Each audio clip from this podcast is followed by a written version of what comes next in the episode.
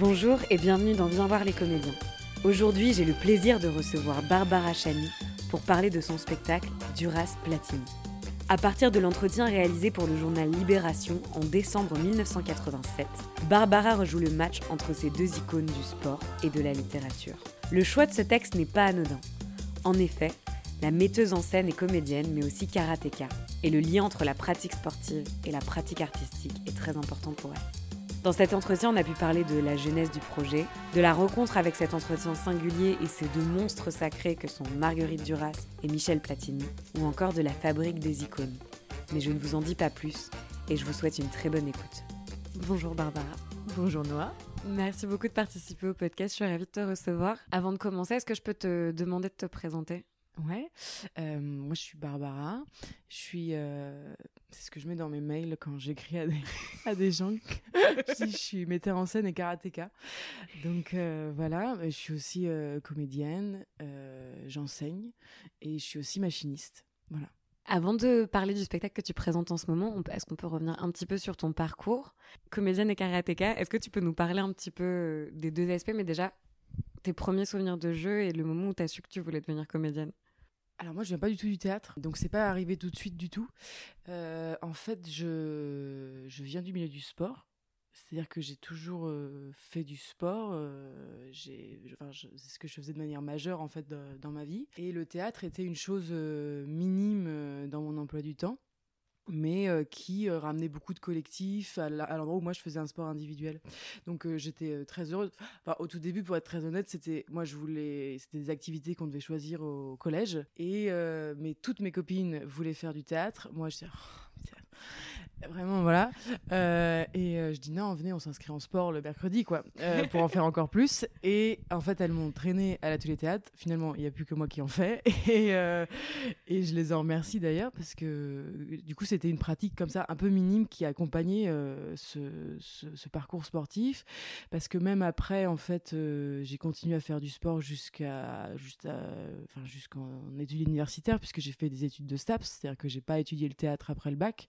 Pas du tout, mais je pratiquais quand même le théâtre en mineur puisque j'ai fait euh, j'ai fait un bac théâtre, ce qui m'empêchait pas de m'entraîner à côté, et j'ai fait en même temps que Staps le, le conservatoire de Rennes euh, où je faisais euh, mais de manière dérisoire. Enfin, un volume horaire, c'était 8 heures par, par semaine, là où le STAPS m'en prenait 40. Et c'est au moment où j'ai terminé STAPS et où j'ai arrêté la compétition que je me suis demandé ce que j'allais faire de ma vie. Et qu'en fait le théâtre est apparu comme une une pratique euh, parallèle au sport ce qui peut pas paraître tout de suite évident, mais, mais je voyais plein de similarités, c'est-à-dire que je, je, voyais le rapport à l'autre que moi j'avais euh, lors des combats par exemple, je voyais euh, le partenaire, je voyais le rapport au corps, euh, le, corps dans l'espace, sur un territoire qui moi était le tatami mais qui là est un plateau, je voyais un rapport à l'interprétation puisque moi j'ai fait du karaté, j'étais technicienne, c'est-à-dire que je pratiquais plutôt le kata que le combat. Et dans le kata, il y avait un rapport, euh, bien sûr, à l'exécution de, des mouvements, mais aussi à l'interprétation qu'on en faisait. Et donc, tout ça me paraissait très parallèle, un peu euh, comme une évidence. J'ai aussi choisi l'endroit qui, même s'il était mineur euh, dans l'emploi du temps, était source de joie, était source d'intérêt et de, de d'agrandissement puisqu'en fait j'ai un peu souffert de ça aussi au tout début c'est que moi j'étais du monde sportif et euh, quand on, vous arrivez dans un monde théâtral euh, cultivé je sais pas si c'est le bon mot littéraire euh, il y avait un peu quelque chose de oui voilà en fait j'étais la sportive du groupe. Alors j'avais l'impression de devoir faire beaucoup d'efforts pour rattraper un bagage peut-être culturel auquel je manquais. Je pense que dans la réalité, c'était pas vrai. Je pense pas que je manquais de bagage culturel. Euh, je pense que j'étais dans d'autres connaissances, dans d'autres euh, domaines de, de, pratique, mais je pensais pas.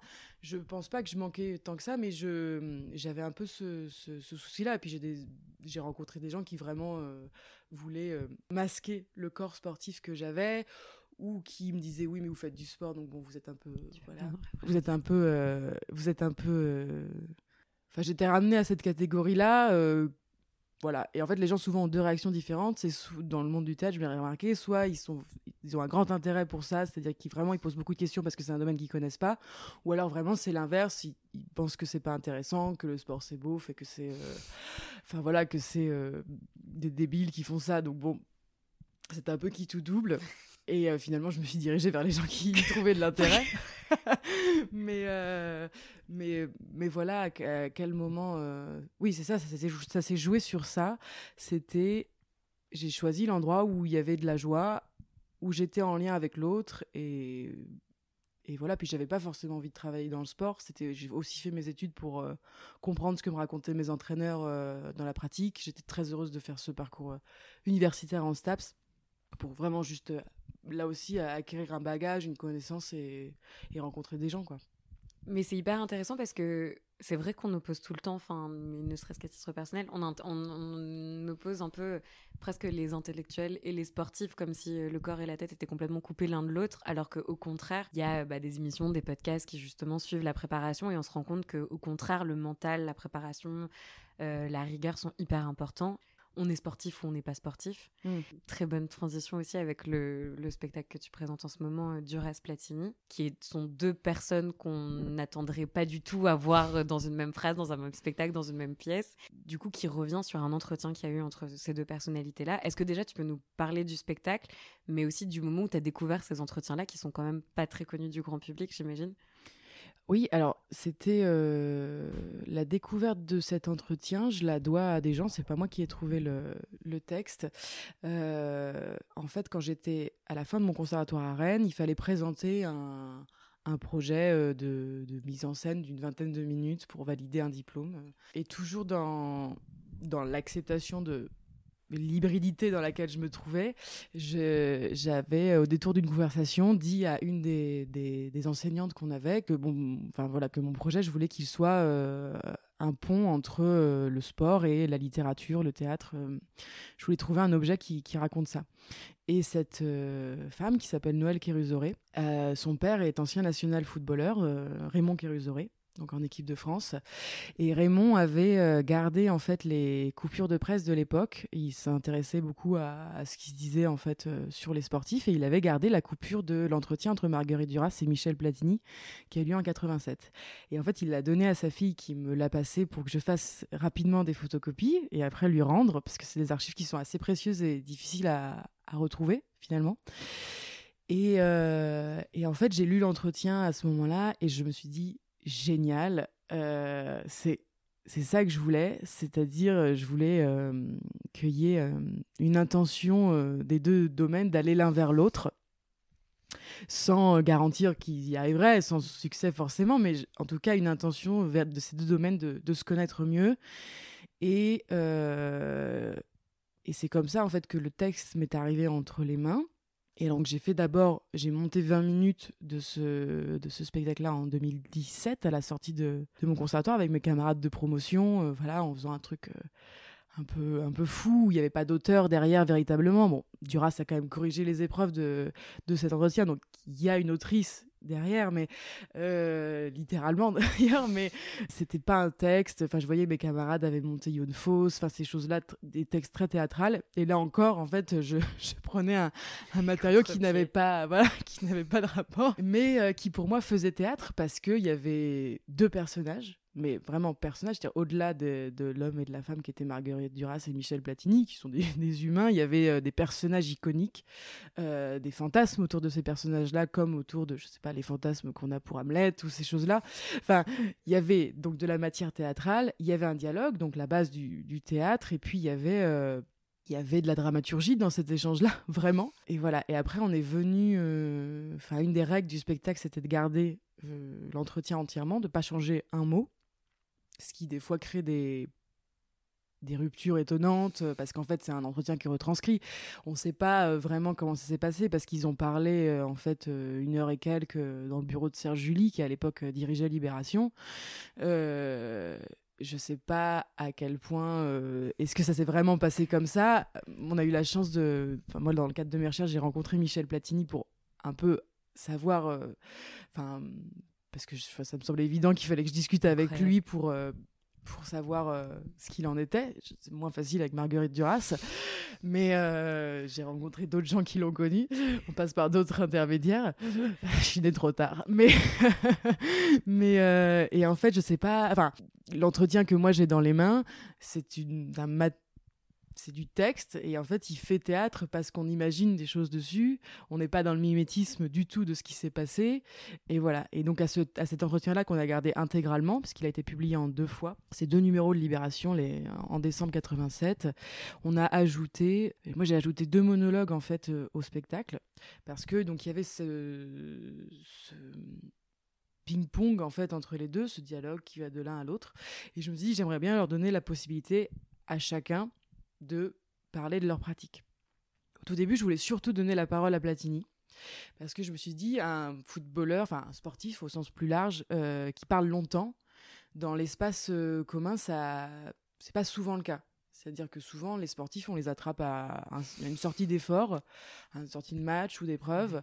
On leur demande euh, des choses, quelque chose directement sur le match qui s'est passé ou sur une actualité politique, mais quand même, il faut se rendre compte, on, enfin, il faut quand même imaginer que les sportifs sont des gens qui sont pris très tôt dans un dans un dans des dans des entraînements, qui dans une spécialisation de pratique, euh, qui vivent ça entièrement et qui, euh, et qui du coup vivent, c'est ce que dit Platini dans l'entretien, dans un milieu très fermé et qui après quand ils en sortent sont dans un milieu moins fermé, mais qui donc ont pas forcément euh, le temps, le rapport à tout le reste, mais c'est pas ce qu'on leur demande et c'est pas ce qu'ils souhaitent aussi. C'est-à-dire qu'en fait, ils ont quand même l'envie de, vivre leur pratique intensément. Et donc après, on leur demande de prendre la parole de manière très courte, avec des, des, bribes de phrases. Et je trouve que c'est des exercices très, très vains de recueillir leur parole à cet endroit-là parce que, je sais pas, c'est pas les bonnes dispositions. Donc je voulais donner la parole euh, longtemps à un sportif.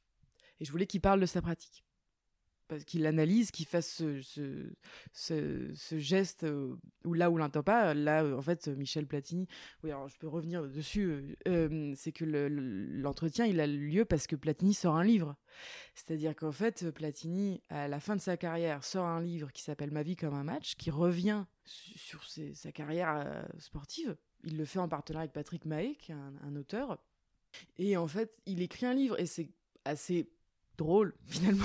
Moi, ça m'a fait rire de savoir que c'était Marguerite Duras qui allait l'interviewer à l'occasion de cette sortie-là. Il faut quand même se rendre compte que euh, il était dans une dynamique de, de, comment de, de promotion de son livre et que euh, il dîne avec sa mère. En fait, moi, ça, il m'a raconté ça. Euh, c'est pas dans l'entretien, mais en fait, il, il, dîne avec sa mère la veille, je crois, ou l'avant-veille, je veux pas dire de bêtises, mais et euh, il dit ce qu'il va faire le lendemain. Et en fait, sa mère, euh, elle, connaît Marguerite Duras et pas Michel Platini. Et lui dit Mais attends, tu sais qui est Marguerite Duras?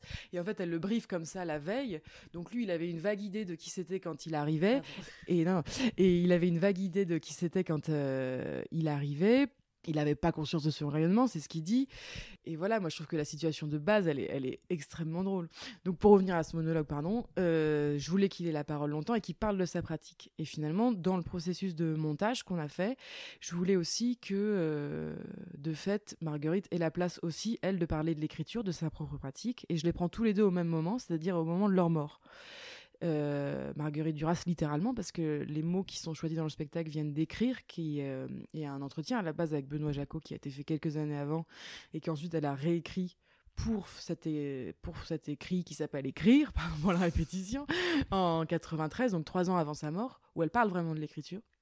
Mis en parallèle voilà avec ce monologue de Platini qui parle du football et de ses derniers instants de, de carrière où il dit ça démarre par ça je suis mort à 32 ans où il parle d'une première mort, la mort d'un sportif, c'est le moment où il arrête sa carrière. Et je pense que c'est des, des moments euh, chez les sportifs euh, marquants dans la psyché, vraiment, euh, quand ils font la dernière chose pour laquelle ils, ils sont faits dans leur tête à ce moment-là, même si après ils se déploient de mille façons. Il dit je n'ai plus rien à dire. Donc je voulais les mettre comme ça en miroir d'abord au début, vraiment pour donner la parole à Platini, échapper à ce ping-pong de l'interview, ensuite donner cette même place à Duras et la, joie de faire ça, elle s'est révélée lors des répétitions, quand en étudiant le texte avec le dramaturge, avec les acteurs, euh, on s'est rendu compte que Platini, sportif, absolument pas auteur, et Marguerite Duras, grande autrice, euh, employer des fois le même mot pour parler de leur pratique. C'est-à-dire que tous les deux disent le football me sauve ou l'écriture me sauve. Euh, ils parlent tous les deux de la solitude dans le cadre de leur pratique. Ils parlent aussi de la joie. Euh, ils parlent des lieux. C'est-à-dire qu'ils ont vraiment des lieux dans lesquels s'enracinent leur pratique, que ce soit le, stade pour Platini ou euh, la maison pour Duras. Et ils parlent vraiment de ce, ils parlent du dédoublement qu'il y a en, eux quand ils, quand ils, pratiquent. Et, et c'était assez tendre en fait de me dire que le parallèle que moi je voyais dans le sport et le théâtre quand au tout début de mes études, en fait, était palpable dans les mots de ces deux personnes complètement opposées, qui n'ont strictement rien en commun, qui ne viennent pas du tout des mêmes mondes, qui ne pratiquent pas les mêmes choses et qui pourtant, malgré eux, je dis bien malgré eux, partagent beaucoup de, sentiments communs. Et je trouvais que c'était un lien vachement. un lien très beau. Puis il y a aussi le théâtre qui vient se ramener à ça parce que on voit le parallèle entre le sport et le spectacle, l'écriture et le sport, et en fait, elle met aussi en, en lien l'écriture et le spectacle en disant, euh, bah, l'écriture c'est quelque chose d'unique et c'est pas justement comme le spectacle ou comme la musique, il y a quelque chose de très solitaire. Mais pourtant, on a quand même, on voit que les points de rencontre sont toujours les mêmes. Ça veut dire euh, sur le, sur le sport, la question du spectacle et d'ailleurs la scénographie, le, la scène est comme un, comme un terrain où justement on vient assister à une rencontre qui est comme un match. Et le rôle de l'écriture est mis en parallèle aussi avec celui du sportif dans euh, le fait d'être sauvé, d'être aussi euh, tout ce qu'on peut être au monde aussi en tant qu'auteur et en tant que sportif, qui est en fait une expression de soi euh, qui n'a pas d'autre alternative. Comment tu mets sur scène et comment tu apportes du théâtre dans ce dans cet échange-là, justement, qui parle de deux pratiques et pas de la pratique théâtrale, et toi, d'en faire un objet théâtral qui aussi rajoute une dernière strate qui est celle du spectacle. Je pense que c'est par plusieurs choses. La première, c'est le dispositif dont tu parles. C'est comment on théâtralise l'interview. Euh, nous, on a choisi de le faire en bifrontal. Euh, mais en fait, au début, les gens, ils voient la, convocation d'un espace sportif le stade, vraiment la, scène footballistique, on l'appelle. Euh, mais, mais en fait, c'est très très proche de, des théâtres en hémicycle. Euh, je dirais Épidore, c'est circulaire, en fait, au même titre qu'un stade. Donc, il y avait les deux, ces deux choses-là qu'on voulait euh, reconvoquer. Euh, ça vient aussi engager le spectateur. C'est-à-dire que moi, je me pose beaucoup la question de comment j'engage un spectateur dans la présentation. Viens d'un milieu du sport où, en fait, les spectateurs de foot, par exemple, ou de sport, se sentent, sont très engagés dans la présentation, vraiment qui se déroule devant leurs yeux, puisqu'un match c'est une représentation, ça a une histoire, une dramaturgie. Et euh, donc je me suis posé la question de comment j'engageais les gens à un endroit euh, théâtral, puisqu'ils sont dans l'écoute de ce récit-là, mais aussi sportif, c'est-à-dire qu'ils sont proches euh, des acteurs, ils sont sollicités par la scénographie sonore, puisque le son vient prendre aussi beaucoup de place dans l'imaginaire. Et aussi il y avait ce travail du, du, sol, c'est-à-dire que les spectateurs foulent la scénographie vont sur le terrain littéralement. Ça, ça me plaisait beaucoup que l'espace soit comme ça, euh, un peu partout, qu'il n'y ait pas une zone euh, délimitée euh, à cet endroit-là. Et j'avais, moi à l'origine, je voulais mettre une pelouse parce que je voulais pas, enfin je voulais que la pelouse permette de de parler de à la fois du football de manière un peu frontale, peut-être trop. Mais je voulais aussi que ça puisse évoquer la maison de, de Marguerite Duras à Naufle, dont il est question. Euh, je voulais que ça puisse être à la fois la pelouse d'un terrain euh, de Jeuf, Meurthe-et-Moselle, là où tirait Platini, mais aussi la pelouse du Ezel à Bruxelles. Enfin, je voulais que les acteurs puissent s'en servir euh, de cette façon-là. Donc on, a conservé ce bout de pelouse quand même, mais seulement un bout. Et moi j'ai ramené une scénographie qui vient de mon parcours un peu plus intime, c'est que j'ai ramené les tatamis de, karaté. C'est-à-dire ce qu'il y a au sol euh, en rouge et bleu, c'est les tatamis qui servent en compétition de karaté. Ils sont même positionnés dans euh, de la même façon. Il y a une zone bleue, une zone rouge, puis une zone bleue. La zone de la rencontre, justement, dont tu parles, c'est une zone de rencontre en karaté même si on parle de combat, ces choses-là, c'est avant tout deux individus qui se rencontrent et qui vont échanger ensemble. Et c'est ce que je voulais proposer à Marguerite Duras et à Michel Platini. C'était un espace de l'espace de la rencontre. Euh, et en plus, ça crée une dramaturgie dans le positionnement des acteurs, puisqu'en fonction de là où ils se trouvent, euh, dans le rouge, dans le bleu, sur le terrain de l'autre ou pas, ça crée en fait. Euh, une dramaturgie qui n'est absolument pas possible si on fait du mimétisme de l'interview et que je les assois à une table avec deux chaises. Bon, c'était pas ce que je souhaitais faire du tout. Et puis c'est une notion qu'on a beaucoup abordée, c'était le je sais pas à quel moment on faudra parler de ça mais c'était ça m'y fait penser. C'est que dans le travail des acteurs, il y a quelque chose qu'on fait en karaté qui s'appelle le randori. Le randori qui est pas un combat, mais qui pourrait s'y apparenter. Mais un combat, il y a un gagnant, c'est-à-dire qu'on peut dire, euh, voilà, cette personne a vaincu l'autre. Ce qui n'est pas le cas, je pense, dans l'entretien entre Marguerite Duras et Michel Platine. Donc, je parlais aux acteurs de Randori. Et un Randori, c'est un échange avec un partenaire, donc dans les mêmes dispositions qu'un combat. Mais en fait, on laisse l'autre déployer sa technique sur nous, prendre des risques même, parce qu'en fait, c'est des risques qu'il ne prendrait pas en combat officiel, parce qu'on ne peut pas tout tenter sous risque de perdre justement. Et dans un randori, il peut s'exercer à ça, c'est-à-dire à passer des techniques à, à risquer et à déployer. L'autre le laisse faire. C'est-à-dire qu'il n'est pas en contre-attaque, il est vraiment en absorption de ça. Et après, le rôle s'inverse. C'est l'autre qui se déploie sur l'autre. Et c'est un échange comme ça, où il n'y a pas de vaincu à la fin. Donc, je parlais beaucoup de ça.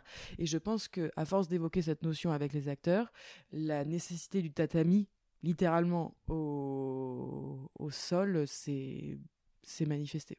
Sur la notion de risque, justement, dans le spectacle, à un moment, il y a Michel Platini qui aborde ce sujet-là sur la question de de l'erreur et du risque et de à quel moment on décide en fait de prendre le risque, de à quel moment du match en fait on décide de déployer telle ou telle stratégie, de faire tel ou tel effort, en disant en fait euh, c'est l'erreur qui fait que le match, euh, qu'il y a un beau match, parce qu'en fait s'il n'y a pas d'erreur, euh, bah, c'est 0-0. Et c'est drôle parce que je trouve que bah, là il y a vraiment un parallèle aussi avec le théâtre de se dire le fait d'avoir du spectacle vivant justement, d'avoir des gens qui sont devant nous et qui prennent des risques et qui se mettent justement en situation de ouais, de fragilité devant nous, qui interagissent avec le public. Ça fait un vrai parallèle avec ce qui se passe sur le plateau. Enfin, je sais, je voulais avoir ton. L'endroit de l'erreur, bon, ça, moi, c'est un des paragraphes que je préfère de Platini euh, dans le spectacle, c'est quand il dit un match parfait, c'est 0-0. Si personne fait d'erreur, c'est 0-0. Et c'est pour ça que tout le monde aime le football, c'est qu'il n'y a pas de vérité. Et, euh, et c'est vrai que c'est ça c'est qu'ils font des erreurs et ça crée de la dramaturgie, ça crée du lien euh, entre les joueurs. Et, et j'aime beaucoup ce, cette chose-là. Et je suis contente d'avoir démarré la mise en scène en travaillant sur deux icônes intouchables, euh, des mastodontes comme ça dans la, dans la pensée des gens, parce que je m'attends vraiment, et puis ça a déjà été le cas hier à la sortie de leur représentation, je m'attends vraiment à ce que chaque spectateur ait son propre imaginaire sur l'icône, sa propre vérité, qui n'est pas qui est complètement enfin, désenraciné de la réalité qu'étaient ces gens-là, je pense, parce que personne ne le sait vraiment. Et euh, donc, on parle bien d'icônes, justement, pas des personnes. Et moi, je suis très contente d'avoir démarré en m'attaquant à, à, eux qui étaient. Bah, je pense intouchables au début, parce qu'en fait, ce que je trouvais génial dans l'exercice risqué dans lequel on les met, parce qu'en fait, c'est risqué pour Platini de rencontrer Duras et inversement, elle, ça la déplace follement ça la met dans un exercice de pensée qui est inhabituel et, je pense que c'est un événement marquant dans leurs deux euh, carrières. Enfin, moi j'étais fascinée par cet objet qui a eu lieu alors qu'il n'aurait jamais dû avoir lieu. Enfin, merci parce que j'en rêverais d'autres des rencontres comme ça. Mais euh, il y avait des hum, voilà il y avait des il y avait un risque à prendre et ça les rendait maladroits ça les rendait euh, soucieux de l'autre euh, et désireux de comprendre qui ils avaient en face d'eux. Ça les rend exposés, euh, ça les emmène sans mauvais jeu de mots sur le terrain de l'autre. Et, et en fait, ça a cassé ces images, justement, des mastodontes desquels je parlais tout à l'heure parfait. Non, c'est, ils sont timides, c'est dit dans le texte, ils sont maladroits. Elle, elle se trompe. Lui, il comprend pas forcément ce qu'elle dit, ou il lui apprend des choses. Enfin, et, et ça les rendait très humains. Donc je perdais euh, les, les, grands piliers des icônes et je, je, les trouvais dans une grande, une grande humanité, une maladresse. Et moi, ça m'a donné beaucoup de joie de travailler là-dessus parce que j'ai l'impression que comme ça, j'ai fait le, j'ai fait le, la paix avec euh, des grands modèles que moi j'avais, puisque quand j'étais euh, en études, enfin, je veux dire, Marguerite Duras, ça me paraissait être un monstre littéraire intouchable, puissant, d'une grande beauté, quelque chose de très fort auquel j'aurais rien à dire, sûrement pas à dialoguer avec ni à la mettre en scène. et pareil, Platini incarnait pour moi le sportif parfait qui n'existera plus, c'est-à-dire que Platini vient cristalliser un grand début de la, de la pensée sportive en France et ça n'arrivera plus. Je veux dire, l'icône qui était Platini euh, quand, il est, quand il a évolué, euh, je pense pas qu'on puisse comparer ça à, Kylian Mbappé, par exemple, aujourd'hui, qui lui est pas une icône, mais une, superstar internationale, mmh. enfin, à un autre endroit, presque pas du tout la, la, même chose et je, et, je, et je suis contente, mais ça c'est à titre personnel, dans mon parcours, d'avoir euh, pu les trouver maladroits en fait. Ça vraiment j'ai fait la paix avec ça et je et j'aborde beaucoup moins maintenant tous les textes qui euh, et les grands personnages qui me faisaient plus peur ou les grands artistes avec qui je voulais travailler euh, que je veux toujours enfin euh, je me dis qu'en fait ils seront maladroits à des moments et ça dans le parcours de où moi j'ai grandi avec beaucoup de enfin j'avais beaucoup de modèles intouchables le fait d'avoir d'avoir travaillé sur les plus gros enfin d'avoir pris directement des très grosses icônes, ça m'a ça m'a montré voilà le qu'ils allaient dans le risque euh, et, dans l'instabilité dont tu parlais et, et c'est euh, réjouissant de de pouvoir après euh, évoluer en, en, sachant ça pardon. Et, et, du coup, pour le choix des interprètes, justement, et, et le choix des interprètes et la direction d'acteur, quand tu sais que tu vas t'attaquer à deux icônes toi, est-ce que tu savais déjà avec qui tu voulais travailler déjà? Et ensuite, euh, la manière de diriger euh, le jeu, à quel point euh, il y a un risque d'être dans la caricature, l'imitation, etc. Comment on fait justement pour incarner des personnages qui sont aussi ouais, emblématiques? Je savais que je voulais pas être dans le mimétisme. Je pense que j'ai pas du tout la, la qualité de metteur en scène de savoir faire ça. je pense que vraiment, il y a des gens qui sont très, très, très doués pour arriver à faire des de la reconstitution vraiment. Euh, et je trouve que c'est un travail euh, d'orfèvre incroyable. Mais moi, je, déjà, je sentais que j'étais pas capable de, de dire à un interprète comment il fallait euh, imiter. Enfin, c'est absolument pas péjoratif ce que je dis, hein, mais je, je, sans imiter Duras ou Platine, je pense sérieusement que j'allais pas y arriver. Et j'en avais pas envie. Euh, je voulais pas ça. Et c'est pour ça que j'ai tout de suite pris des interprètes qui avaient 25 euh, ans, donc qui n'avaient absolument pas leur âge au moment de l'entretien, qui en plus n'avaient pas grandi dans la génération de. Enfin, je veux dire, les icônes Platini et Duras ne font pas partie de leur génération.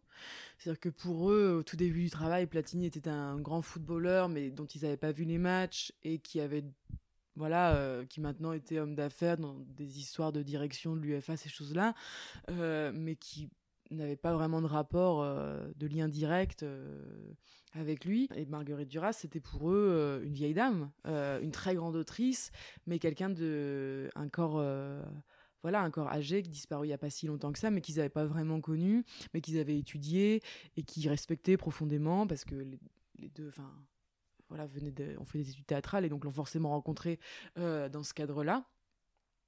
Donc euh, ça me plaisait d'avoir des interprètes qui n'étaient pas duraciens ni des grands footballeurs parce que je il y a beaucoup un grand travail de, direction d'acteurs qui s'est basé sur les à la fois euh, moi le travail que j'ai fait avec Louis Ripaud qui est dramaturge sur le spectacle de documentation de vraiment par contre nous on voulait vraiment tout lire, tout voir, euh, se poser vraiment la question, traquer chaque détail. Euh, sur ça, Louis a fait un travail euh, incroyable de vraiment savoir ce qui s'était passé. Et en même temps, on voulait combiner ça avec tous les fantasmes que ces icônes nous venaient, qu'ils soient faux ou bons, qu'ils soient complètement absurdes.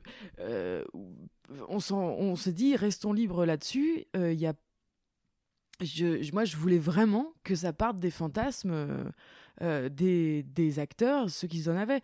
Et ce qui a été très chouette, c'est qu'on est parti dans cette direction-là. Qu'est-ce que qu'est-ce qu'on s'imagine d'eux et qu'est-ce qu'on découvrait? Parce qu'en fait ils ont quand même développé du lien à ces icônes c'est-à-dire qu'ils ont découvert euh, le corps jeune de Duras par exemple. C'était une des formules une des demandes qui a été formulée par l'actrice qui la joue. Je veux voir son corps jeune. Parce qu'en fait moi j'en ai que des représentations euh, maintenant donc après 84 après le Goncourt euh, chez ces, images d'un certain âge je voir son corps jeune elle a elle a par exemple sur ces choses là elle a développé en fait l'iconographie qu'elle avait autour de de cette figure là et même pareil pour l'acteur qui joue Platini, il a développé du lien sensible en s'intéressant au joueur qu'il était, à, son rapport au, football vraiment, là où il pensait que c'était pareil, une superstar du football, et en fait non, c'était un petit gars.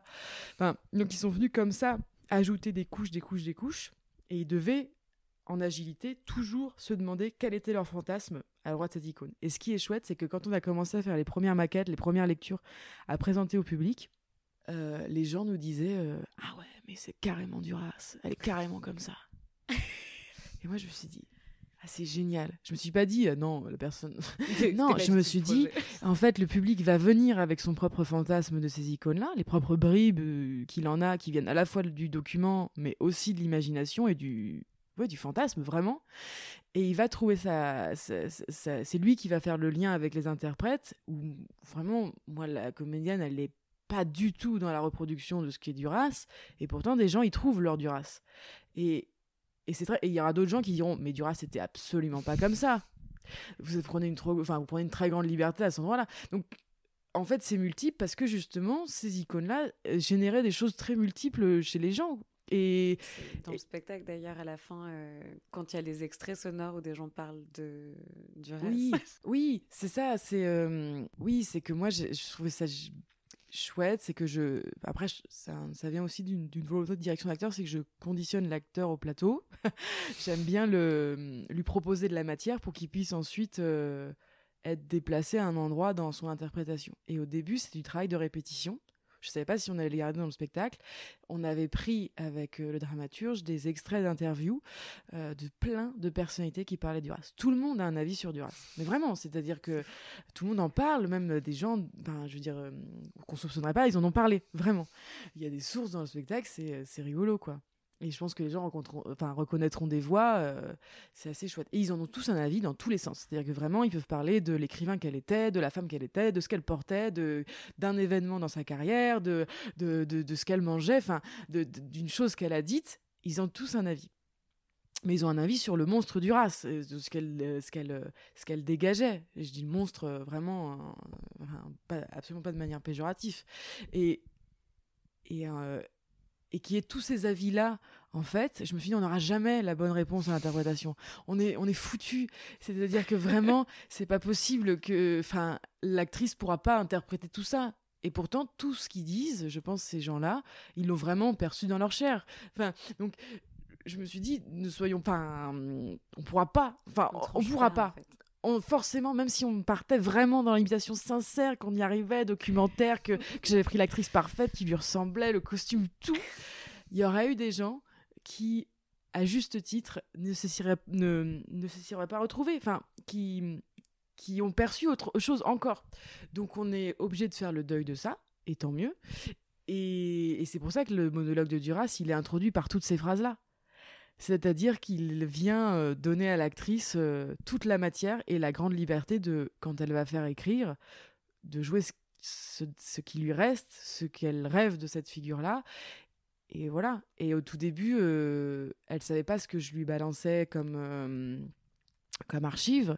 Ça pouvait être des choses très dures, ça pouvait être euh, des choses très douces sur Duras, ça pouvait être des choses euh, que des paroles de femmes, par exemple, ça pouvait être que des paroles euh, d'hommes et de femmes politiques. Ça, on, cherchait en fait ce qui la mettrait dans de meilleures dispositions pour, pour jouer ce, monologue, et c'est ce qu'on a présenté hier. Et dans les voix qui sont d'hier, on entend des gens qui ont été très proches de son travail, mais en même temps, on entend la voix de je sais pas, la plus improbable, c'est Sarkozy. On entend Sarkozy qui dit que Duras, c'est merveilleux. On entend, euh, enfin, on entend Jean Lagano, on entend euh, Brigitte Fontaine. Enfin, il y a plein de gens comme ça qui parlent et c'est improbable. Mais ok, c'est marrant parce que ça, c'était aussi un truc auquel j'avais moins réfléchi en plus en, voyant le spectacle. C'était vraiment la construction des icônes, comment euh, des gens qui sont devenus un peu intouchables et qui, à la fois, tout le monde a accès à eux et personne n'a vraiment accès à eux, comment avec le temps on en fait on peut en faire tout et n'importe quoi. Enfin même Platini parle à un moment de la question de récupération politique de comment ces gens-là au bout d'un moment quand on est devenu tellement iconique que tout le monde fait presque consensus un peu et comment on fait derrière quand on veut parler d'eux ou en tout cas parler avec eux c'est hyper difficile parce que on est on n'a plus accès vraiment à, à leur intimité et à la chair aussi de qui ils pouvaient être. Mais c'est pour ça que je pense qu'il faut vraiment que les que les acteurs et que les spectateurs aient confiance dans la chose que ça leur génère. C'est-à-dire que moi, je trouve ça génial que, que ces icônes-là, alors, je ne sais pas si pour eux c'était très agréable, mais en tout cas, euh, je trouve ça génial que chacun ait vraiment une aspérité avec eux, très sincère, mais des fois c'est vraiment à des endroits euh, inattendus.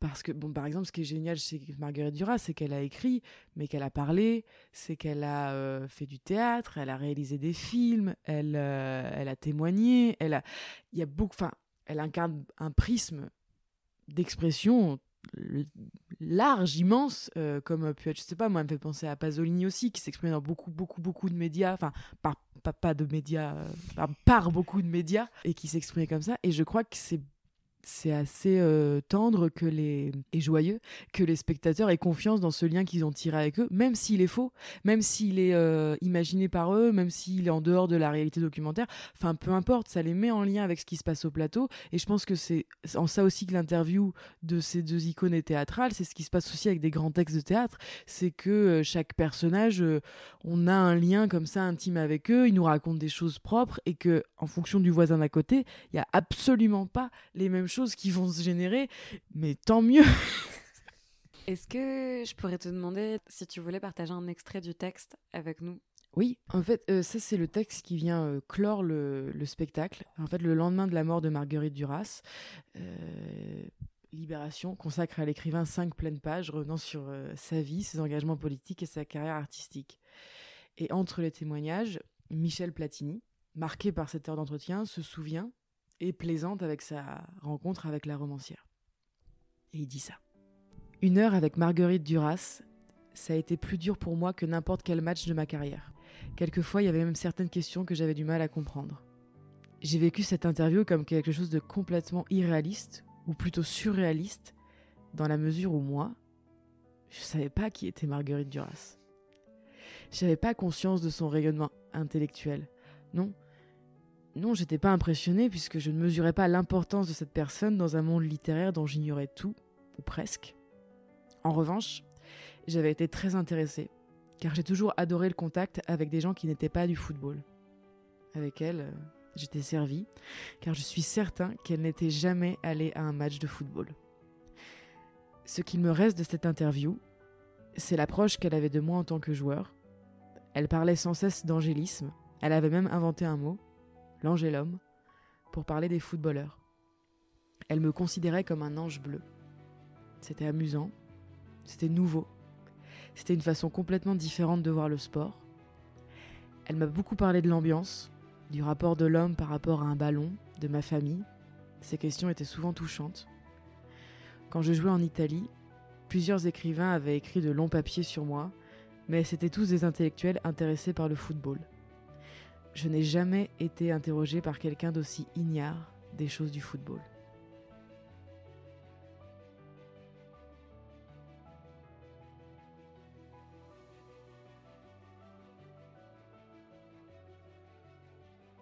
J'espère que cet épisode vous a plu. Vous trouverez plus d'informations sur le spectacle sur la page Instagram Viens voir les comédiens et en légende de cet épisode. Merci pour votre écoute, à très vite.